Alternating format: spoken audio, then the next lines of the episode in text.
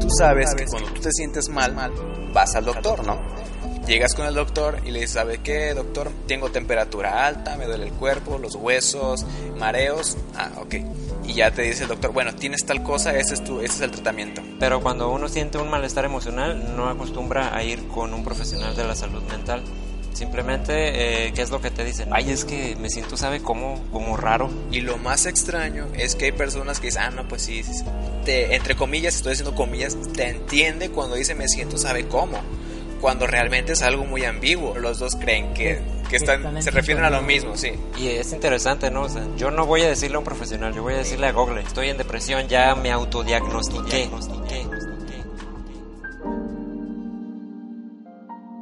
Qué interesante es pensar que necesitamos expresar emociones ante cualquier situación y en todo momento.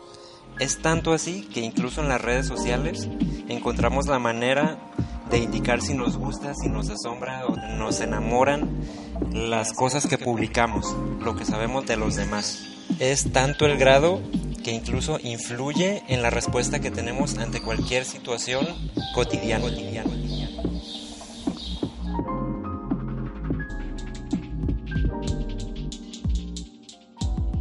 Hola a todos y bienvenidos a PEFCAST, el podcast oficial de Psicólogo en Formación.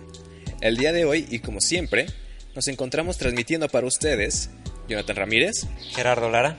Y Daniel Chávez. El día de hoy les traemos el tema analfabetismo emocional. Pues bueno, ya, ya mencionamos el tema, así que vamos a primero definir qué es esto del analfabetismo emocional. Analfabetismo emocional. Bueno, pues mm, primero la palabra que más me resuena de esa frase pues es el analfabetismo, ¿no? Que viene siendo como la falta de algo, como Falta de conocimiento quizás. falta de conocimiento. Si hablamos de un término escolar, estamos hablando de alguien que no sabe leer, escribir, expresar con palabras eh, escritas, Reconocer, reconocer, Tal cual. Aprendizaje. aprendizajes, exacto. Y ya trasla- trasladado a lo emocional, podemos decir que es alguien a quien le cuesta trabajo quizás reconocer lo que son sus emociones y por consiguiente la de los demás. Muy bien, sí. Y no solo reconocer, también expresar. O sea, si yo no reconozco lo que siento, difícilmente eh, voy a entenderlo, ajá, lo que voy a estar expresando. Ok.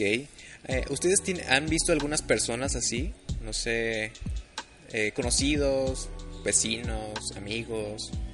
Una persona que se le dificulta expresarse, sí, yo he conocido gran cantidad, porque de hecho, no completamente, pero gran parte de, de las personas eh, muchas veces no sabemos reconocer qué es lo que sentimos, ¿no? Decimos que, por ejemplo, cuando quiero decir lo que siento, digo, ay, es que me siento, ¿sabe cómo? Como raro. Y fíjate que es lo más común, el me siento sabe cómo, para expresar este cierto sentimiento. Y lo más extraño es que hay personas que dicen, ah, no, pues sí, te, entre comillas, estoy haciendo comillas, te entiende cuando dice me siento sabe cómo, cuando realmente es algo muy ambiguo. Y a lo mejor hasta tú lo puedes interpretar de alguna forma que no es lo que la otra persona está sintiendo, ¿verdad? Sí, esa es otra, lo que te quiso decir algo y tú en tu propia interpretación pues ya agarraste otra idea, ¿no? Completamente diferente, pero los dos creen que, Que- que que están, se refieren a lo mismo, sí, exacto. Al hablar de este tema, inevitablemente vamos a pensar en, bueno, eh, analfabetismo emocional quizás me lleva un poquito a pensar a inteligencia emocional también, ¿no? Sí. Que quizás no es exactamente lo contrario, pero bueno, yo cuando escuché ese término, Van relacionados, ¿no? yo pensé inmediatamente también en inteligencia emocional, que creo que está eh, obviamente relacionado. Sí, va, va de la mano. ¿Y qué es inteligencia emocional? La inteligencia emocional es eh, alcanzar a entender eh, qué es lo que siento, en qué momento lo siento, cómo puedo expresarlo, de alguna manera, cómo eh, controlar mis emociones. ¿Cómo comportarte ante alguna situación emocional? Ser consciente de lo que estoy sintiendo. Muy bien. Bien, bien. Antes de continuar, eh, hay una cuestión que a mí me da vueltas en la cabeza, que es cómo alguien llega a no lograr comprender o, o más bien a reconocer qué es lo que siente si son sus emociones propias, ¿no? Si es algo que es tuyo, son tus emociones. ¿Cómo puedes llegar a ese punto? A lo que mm, tuve que llegar al estar pues haciendo introspección y recordando inclusive algunas de las eh, de las frases o anécdotas que me han contado personas que conozco, muchos se remontan a su infancia y lo que es el aprendizaje que tuvieron en ese momento, ya sea pues vicario o, o en general que pudieron percibir de, ya sea de su entorno, a su familia, todos estos círculos a los que nos vemos expuestos. ¿no? Lo primero es el, el, típico, el típico ejemplo de un niño llora, se acerca ya sea el papá principalmente, y deja de llorar, no estoy llorando. No llores. Ajá, no llores. eh, y a veces el... Y más si eres niño. Y más si eres niño, ¿no? Los hombres no lloran. Punto. Eh, y empiezas desde ese momento a catalogar el hecho de que el sentirse triste no está bien. Ajá, eh, esa es otra. Pero en ese momento el hecho de llorar no está bien mostrar eh, tristeza, ¿no? Desde ahí, desde ahí empezamos. Sí, porque te puede debilidad y otro, y otro tipo, otro tipo de cargas sociales que nos puede llevar a todo eso. ¿no? Otra, eh, aquí ya entra un poco eh, un ejemplo ya personal. Aquí voy a hablar de una de, de, las situaciones que a mí me sucedieron.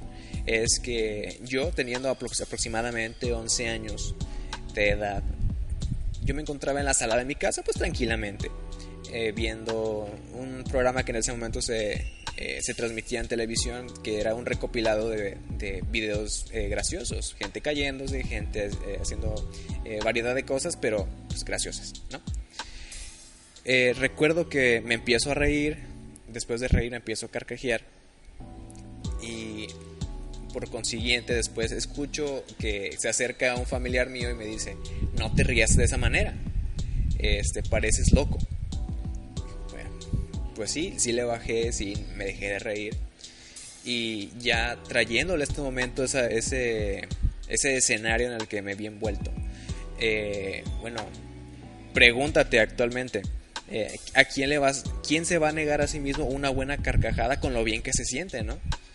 Es alegría pura, una carcajada.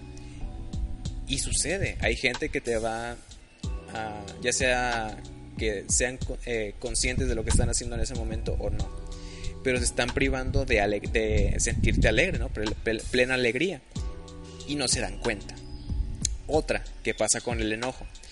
Eh, la típica que tú tienes a un amigo enfrente eh, o una persona X en general y o sea, tienes ojos, te das cuenta de que esa persona está enojada y tú le dices, ya te enojaste, estás enojado. ¿Cuál es la respuesta de aquella persona? No, no estoy enojado. No, no estoy enojado. ¿no? Como si aceptar que estar enojado estuviera mal. Como si estuviera, como si estuviera mal estar enojado. Porque esa es otra. Esa es cuestión de que aprendes. Pero quiero caer a que todo esto es un aprendizaje este, que vamos teniendo a lo largo de nuestra vida. Y es una carga social. Que el hecho de mostrar nuestros sentimientos eh, no está del todo correcto. Y de ahí, y de ahí para, para acá al, y al hecho de que al no exponernos a esas emociones, al no experimentarlas tal cual como tienen que ser, eh, tan plenamente como ellas mismas lo demandan, te privan de esa experiencia de ver cómo se siente estar enojado, cómo se siente estar feliz, contento, para después poder identificarlo cuando ya eres ya, ya, ya pasó algo de tiempo. Eso es a lo que voy. o, o te enseñan a solo expresar las sentimientos o las emociones buenas, ¿no? O sea, entre comillas buenas, o sea, como si puedes eh, alegrarte, si puedes estar feliz, si puedes estar enamorado, pero no puedes enojarte, no puedes llorar o no puedes sentirte mal porque, no sé, puede ser supuestamente signos de debilidad o de alguna otra situación que no está bien. Sí, todas esas emociones sentimientos catalogados como negativos, ¿no? Que no sé quién lo catalogó así, pero así están catalogados. Al fin y al cabo todo esto nos lleva a, al aprendizaje que tenemos de las emociones. Yo creo que estaría bien hacer como esta mm, énfasis en que las emociones en realidad es una respuesta natural, o sea, tú la sientes la emoción. Ajá, la emoción todo el mundo la siente, pero eh, la manera en que nosotros tenemos de responder cuando sentimos la emoción, eso es lo aprendido. Sí, o sea, yo siento esto, lo siento, y cuando lo siento, mm, tengo una respuesta, y este tipo de respuesta yo lo aprendí de alguien más, aunque yo no quisiera haberlo hecho de esta manera, así fue, o, o así me lo enseñaron, o así me lo reforzaron. La cuestión aquí es que la emoción es natural y la respuesta es algo aprendido. Sí, es, una, es un condicionamiento tal cual. Mm, Exactamente, es un condicionamiento. Entonces cada persona puede tener una manera de responder a la misma emoción eh, que otra persona eh, muy diferente. Sí, o sea, yo me siento enojado y Jonathan se siente enojado, pero muy probablemente mi respuesta ante el enojo va a ser diferente a la que tiene Jonathan. Sí, eh, eso ya depende de cada persona. Aunque hay respuestas que son muy comunes, por ejemplo, un hombre cuando se siente triste mm, no debe de llorar, porque socialmente están establecidas, ¿no? Es, es lo correcto eh, socialmente. Y cuando hablamos de sociedad estamos hablando de que hay aprendizajes que gran parte de la población podría repetir como un patrón, ¿verdad?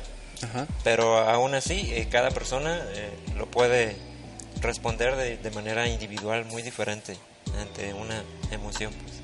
Bueno, para que quede más claro el tema, vamos a ver la contraparte, la definición contraria del analfabetismo, o sea, en este caso la alfabetización, ¿no? La alfabetización emocional sería, sería la capacidad de reconocer nuestros sentimientos y emociones en nosotros mismos y también en los demás. Ahora, porque esto es importante, no sé si ya es buen momento para mencionar eh, por qué el tema, ¿no? ¿Por qué, por qué es importante alcanzar a reconocer todo esto? Y ya sabemos que incluso este tema podría estar de moda. Hay libros, hay eh, diplomados, hay talleres, ¿no? Hay muchísima información. Incluso podríamos decir que, que alguna persona ya escuchó algo al respecto, ¿no? No es un tema nuevo, es un tema bastante de moda. Entonces, ¿por qué la importancia? Yo creo que podemos alcanzar a, darnos cuenta de que si en todo momento, en toda situación estamos sintiendo las emociones, pues sabemos que influyen en todo comportamiento también. Sí, y, y es, yo creo que ahí es donde radica la importancia. O sea, si yo tengo una actitud de aprendizaje en la que me siento bien, estoy alegre, voy a tener una respuesta. Si yo estoy enojado, voy a tener otra respuesta. Si yo estoy triste, a lo mejor ni voy a tener ganas de hacer nada, ¿no? Esa es otra respuesta. O sea, esa es la importancia. En todo momento, eh, pues alcanzar a reconocer y ver de ahí mi actuar. Pues, hay que recordar que todo momento estamos actuando de una manera. Cada uno de los movimientos, pensamientos que tenemos es un comportamiento que nos lleva a actuar con los demás de alguna manera y, y obviamente nos trae resultados que podrían favorecernos o no. Y de ahí vienen ya los reforzadores, ¿no? Si funciona, lo vas a, va a continuar, si no, no. Algo así logré contener de lo que mencionaste. Que cualquier comportamiento o la mayoría de nuestros comportamientos es una manifestación de una emoción. Actuamos con los demás, Claro, entonces que es muy importante, ¿no? Porque como el ejemplo que decía Jonathan de que te preguntan cómo estás y quieres resolver un problema, vas a terapia, si acaso vas a terapia, y te preguntan cómo estás y no sabes cómo expresarte, quizás puedes decir algo que realmente no estás sintiendo, ¿no? Como lo que decían, eh, pues me siento enojado, pero realmente a lo mejor no, no, es, enojo, no es enojo, es pues miedo o es ansiedad o es otra cosa cuando realmente no estás siendo consciente de qué es lo que está pasando contigo, ¿no? Por eso la importancia de conocer esos temas y esas manifestaciones. Sí, el peor de los casos y que yo he visto de manera clínica es el hecho de personas que han sido pues enviadas a lo que son los servicios de, psicología porque antes habían ido a, a- esas pequeñas clínicas donde ¿cómo, cómo se llama cuando se te mandan de un lugar a otro? Ajá, que son referidos de una clínica ya a una a un lugar de servicios psicológicos especializados porque fue el profesional quien se dio cuenta que había algo que no cuadraba y no el paciente. Ujú, ok. Ok, Hasta es- ese yo creo que sería el, el caso de más este más extremo en el que ni siquiera tú sabes si estás bien o estás mal, simplemente estás sobreviviendo porque ya ni siquiera es vivir, ¿no? Y ese es uno de los problemas que trae el analfabetismo. El problema principal es que si no sabes si estás bien o estás mal, no vas a lograr avanzar porque vas a estar como estancado en el mismo lado. Ahora, tú sabes que cuando tú te sientes mal, vas al doctor, ¿no? Llegas con el doctor y le dices, ¿sabe qué, doctor? Me, eh, tengo, te- tengo temperatura alta, me duele el cuerpo, los huesos, este, mareos. Ah, ok. Y ya te dice el doctor, bueno, tienes tal cosa, ese es, tu, ese es el tratamiento. Tan sencillo como puede ser eso, ¿no? Pero Un en el cuadro la- clínico. Sí, un cuadro- y- pero ahora en el lado, en el lado acá de la, lo que es la psicología clínica, en la que se espera pues darte un diagnóstico, en el que tú, al ser el paciente, a ser a quien le, le suceden las, las cosas, eh, las, es digamos objeto de las circunstancias, si no sabes ese cómo expresar eso, eso que te está sucediendo en ese momento, cómo va a llegar a ti después el tratamiento o lo, o lo, o lo mejor que, que- o, mejor dicho, lo que tú necesitas. Es una de, de los principales eh, problemas que yo veo. Yo creo que mencionaste algo importante porque, por ejemplo, cuando uno siente un malestar físico, va al médico y ya sabe, no, me duele el pie Sí. o me duele el estómago. Pero cuando uno siente un malestar emocional, no acostumbra a ir con un profesional de la salud mental. Simplemente, eh, ¿qué es lo que te dicen? No, pues, eh, tómate una cerveza, ¿no? O vamos por una cerveza para que me digas qué es lo que te Para está que te pasando. olvides, ¿no? Vámonos de fiesta, Ah, o que- distráete. Exactamente. No estés triste. O sea, haz algo, pues, distráete, ¿no? O sea, eh, se te va a pasar, pues. Ese dolor se va a acabar en cualquier momento, lo vas a reprimir, lo vas a evitar, lo vas a guardar, lo vas a desplazar. Va a pasar. Y todo el mundo ya sabe que sí pasa, pues, pero después aparece otra vez. Sí, no es, no es un Sí, malestar no es que se curó así. Sí, no, porque es algo que no se resolvió, ¿no? Al. Exactamente. Lo evitas, lo bloqueas. Y es algo normal para todos, o sea, es algo que sucede diario. Mm, De hecho, eh, antes de estudiar psicología, yo estaba en situaciones en las que me sentía mal y pues qué, pues iba con mis amigos y les contaba y luego me sentía mejor, ¿no? Esta parte de de sacar lo que sientes, ¿no? De dejarlo fluir, pero después volvía porque no solucionaba nada, o sea, ahí estaba el malestar de todos modos. Es, esta es la parte que, que se me hace importante de lo que acabas de mencionar, que el, el malestar emocional no se atiende, lo dejamos pasar, incluso eh, lo guardamos por años y usamos cosas y sustancias eh, que pueden ser aceptadas o no aceptadas para desplazarlo y para evitarlo. ¿No? Y así negamos una parte que obviamente es nuestra y que sí sentimos, pero como no es tan doloroso como el dolor que es que me lastimé el pie, el Sí, dedo no es algo tan chiquito, tangible, ¿no? ajá, Ajá. exactamente, no lo, no lo siento, no me doy cuenta, pues no estoy acostumbrado a ponerle atención, pues lo ignoro. Y así lo dejamos pasar. Sí, esa es la parte de bu- buscar ya apoyo o ayuda, ¿no? A veces la dificultad, lo que de veras trae dificultad es dónde busca uno la información. Porque al no ser un profesional el que te vaya como guiando, dando indicaciones, y con no profesional me refiero a preguntarle a Google, y que ahorita está de moda ese, esa imagen, ese meme en el que eh, buscas en internet, eh, me duele el estómago, pues cáncer de estómago. Eh, y que, bueno, este, te- eh, estoy preocupado, cáncer de preocupación. Cosas así por el estilo, ¿no? Y la cuestión es, tú, si, si enfrente está una persona para interpretarte o saber qué es lo que te está sucediendo, ¿cómo te va a interpretar Google? Y seguramente si tú tienes, si tú reprobaste un examen y dices, ah, es que me siento deprimido, cuando en realidad no estás deprimido, simplemente es un lapso de tristeza. Entonces, ¿qué hago para la depresión? Lo que te va a aventar Google es, ah, pues mira, lo más fácil es que hay muchos medicamentos que puedes tomar, que es, es este listado, bla, bla, bla, bla, bla. Ah, pues, eh, pues lo dice, Google que tengo que tomar medicamento, así que pues medicamento. ¿Por qué? ¿Por qué? Esa es la pregunta. Porque tienes que ah, eh, acceder a una plataforma como es Google y además, pues también eh, el hecho de no tener como esa ese alfabetismo, alfabetismo emocional para saber realmente que no es una depresión, que es algo más leve. comparado los, las magnitudes, nada que ver. Y es interesante, ¿no? yo no voy a decirle a un profesional, yo voy a decirle a Google. No, así como si fuera dolor de estómago, yo le pongo, me siento triste, estoy en depresión, ya me autodiagnostiqué y ya busco mi tratamiento y busco todo. Ojalá fuera tan sencillo, ¿no? Incluso podrías aproximarte un poquito más buscando tus síntomas eh, físicos en Google que si estuvieras buscando tus síntomas, eh, tus sentimientos, ¿no? En, en Google, porque eso es más complicado todavía, no puedes decirle a Google me siento triste, ¿qué hago? no sé, a lo mejor con suerte te vas a encontrar alguna página de salud mental y pero no es lo primero que aparece porque yo ya he buscado, yo ya he puesto en el asistente de Google y le he dicho, me siento mal, ¿qué hago? Y me aparece algún chiste o algo así, no sé, en realidad ni siquiera te aparece contacto de salud mental.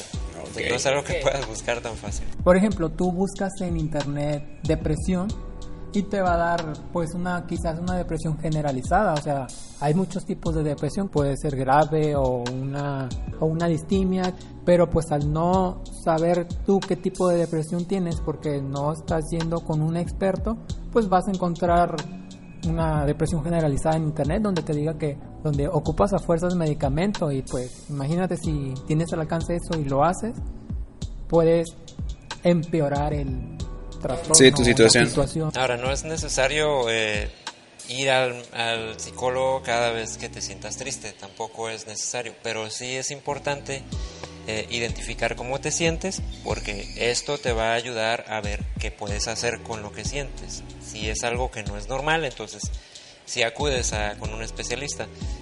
Pero aquí lo importante es que logres identificar. O sea, no vayas porque estás triste ya sí, o sea, todo el mundo está triste, eso es normal, le sucede a todos.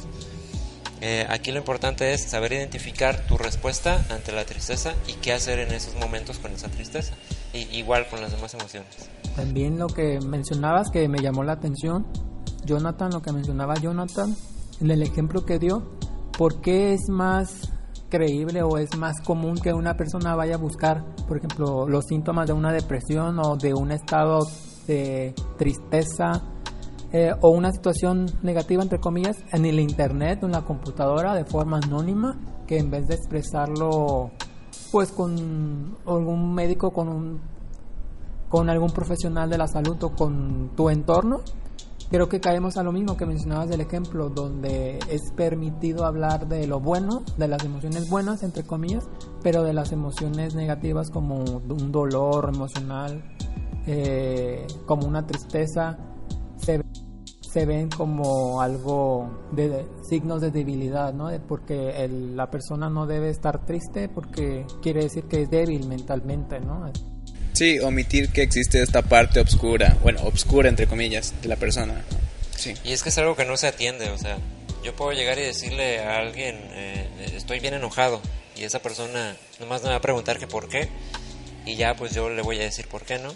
y ya. No te lo resuelve. Ah, o sea, no es, no es algo que estoy resolviendo, ¿sí? O sea, mm, yo puedo llegar y, y, decirlo, pero no existe esa parte en la que yo trabajo porque me enojé. O yo trabajo porque me siento triste tan constantemente. No lo trabajamos. O sea, sí decimos yo estoy triste, estoy enojado. Y te dicen se te va a pasar. Eh, y casi siempre, de hecho, el, creo que la respuesta más común ante cualquier tipo de, de emoción considerada negativa socialmente, pues es que se te va a pasar, ¿no? El tiempo cura, dicen, el tiempo cura las heridas. Y, y ojalá cura la distimia, ¿no? Porque ya sabemos que no es cierto. Ajá. Sí, o sea, obviamente con el tiempo uno va madurando, pero no necesariamente cura todas las heridas. No se lo podemos dejar todo el tiempo. Fíjate que yo he escuchado mucho en duelos que las personas que no van a un especialista, que están viviendo el duelo ellos solos, eh, mencionan mucho eso, el tiempo. El tiempo lo cura todo, el tiempo, el tiempo, el tiempo, etcétera. Como, bueno, sí es verdad que en algunos casos, pues el tiempo te ayuda a sanar, pero ¿qué tal si a ti te está afectando en demasía y, y, necesitas ayuda profesional y te están diciendo, no, pues espérate, es que el tiempo es muy reciente? Sí, es que una cosa es apoyarse del tiempo y otra cosa es dejárselo todo el tiempo. Claro. Ah, Esperando como que mágicamente pues, el paso de los días pues haga algo al respecto. ¿no? Pues Se fijan que esto de la analfabetización es como una cadenita, o sea, yo no sé cómo tratarme y alguien pide mi ayuda y pues también lo voy a dejar a la deriva, ¿no? Este, sí, porque no, no tengo esa, esa capacidad de interpretarlo a la otra persona, ¿no? Sino hacerle un feedback en ese caso. Bueno, también veo algo, yo veo esto de la alfabetización, alfabetización como tener herramientas, ¿no? Tener eh, varias formas de enfrentar una situación quizás, ¿no? Eh, digamos, pues socialmente no soy muy bueno y digamos que existe en el mundo, existen cinco formas de poder llegar a ser una persona más sociable, pero pues en mi analfabetismo o en mi falta de educación emocional yo nomás conozco dos o tres formas y que son como las menos indicadas, ¿no? Como una fiesta donde se involucra el alcohol o, o drogas o cigarros, donde sabemos que de una u otra forma esos son elementos pues sociales, o sea, sean buenos o sean malos, son formas de sociabilizar, eh, pues, es muy fácil llegar con un extraño y pedirle un encendedor para prender un cigarro y iniciar una conversación, etcétera, ¿no?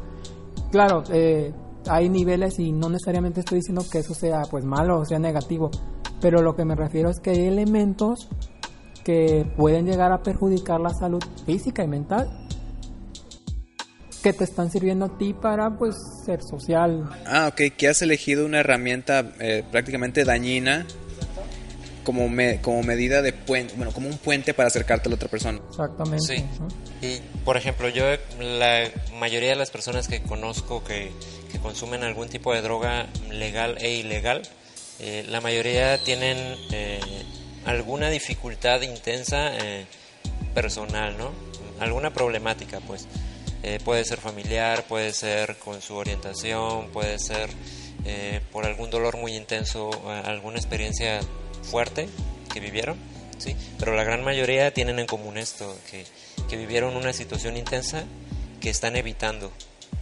Y la están evitando con el consumo de sustancias. O sea, ¿y, y qué puedo hacer? Bueno, obviamente eh, hay distintas maneras de abordar esto, pero lo que me refiero es que por la incapacidad que tienen de reconocer y de abordar lo que sienten, prefieren negarlo y agarrar algo que los hace sentir mejor, aunque sea por momentos. Como magia, ¿no? Como algo, de hecho, eh, muchos lo definen como, pues dependiendo De del hecho, tipo sí, de sustancia, sí puede ser Puede parecer mágico. Ajá, y lo consideran espiritual, etcétera, ¿no? Pero esa es la parte en la que hacemos a un lado lo que siento eh, emocionalmente en mi vida normal, cotidiana, para vivir situaciones placenteras que me van a ayudar a sobrellevar este Ok. dolor emocional que estoy evitando. Ok, se esfuerzan como a tener pequeños descansos, ¿no? Es como a partir de estos momentos de falso placer, son pequeños descansos en esta en este sufrir, ¿no? De que tiene la persona y, ¿no? y que puede Por ser- así decirlo, Ajá, o sea, ok. en- en y, ese por rato- eso, y por eso funciona. Sí, Pues son sea, pequeños descansos. ¿Cuántas veces no hemos escuchado, no? Que terminas con la novia y ahora le vamos a ponernos una peda y porque así sí, Sí. me animo a decir lo que siento, pues, y ahí le grito todas las canciones que yo quiera y le hablo. Pero si no estoy pedo, si no estoy tomado, entonces yo no puedo decirle nada. Nada más lloro a escondidas donde nadie me está viendo o no digo nada.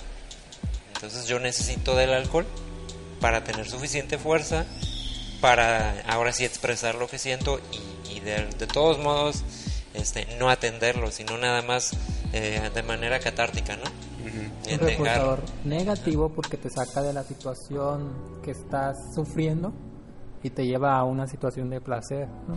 Sí. temporal, ¿no? En la que no estoy abordando el problema, el problema sigue ahí, pues. Otro ejemplo es el padre que no le dice a sus hijos que los quiere, pero qué tal cuando llega en un estado alterado, ebrio, Yo creo que a gran cantidad de personas nos ha pasado que, conocemos a alguien, no sé, al tío borracho o algo así, que, que cuando está borracho sí dice que quiere a todos y abraza y todo, pero cuando no está borracho no dice nada. O sea, es como más introvertido o, o no expresa lo que siente de verdad. Se siente incómodo si lo dice en sus facultades mentales, ¿no? O en su estado de sobriedad.